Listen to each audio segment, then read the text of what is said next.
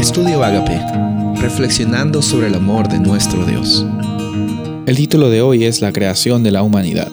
Génesis 1, 26 al 29. Entonces Dios dijo, hagamos al hombre a nuestra imagen, conforme a nuestra semejanza, y señoree en los peces del mar, en las aves de los cielos, en las bestias, en toda la tierra, y en todo animal que se arrastra sobre la tierra. Y creó Dios al hombre a su imagen. A imagen de Dios lo creó varón y hembra los creó. Y los bendijo Dios y les dijo, fructificad y multiplicaos, llenad la tierra y sojuzgadla, y señorear en los peces del mar, en las aves de los cielos, y en todas las bestias que se mueven sobre la tierra. Este es un gran pasaje. Empieza en primer lugar Dios teniendo una intención al crearte a ti y a mí y diciendo de qué forma es que nosotros vamos a vivir. Una forma, en primer lugar, que consiste en la experiencia que tenemos de ser eh, semejantes a Dios, tener esa imagen de Dios, conforme a nuestra imagen, dice la Biblia.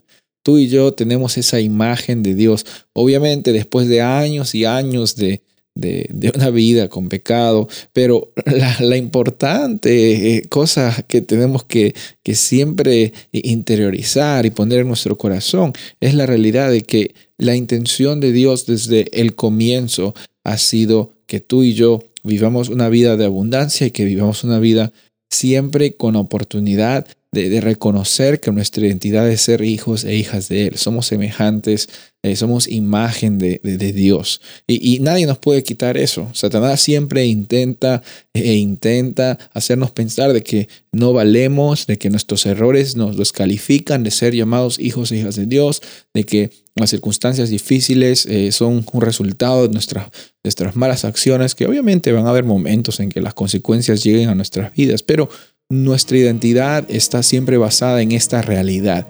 Y esta realidad que vemos en Génesis 1, 26 al 29 es algo que no cambia.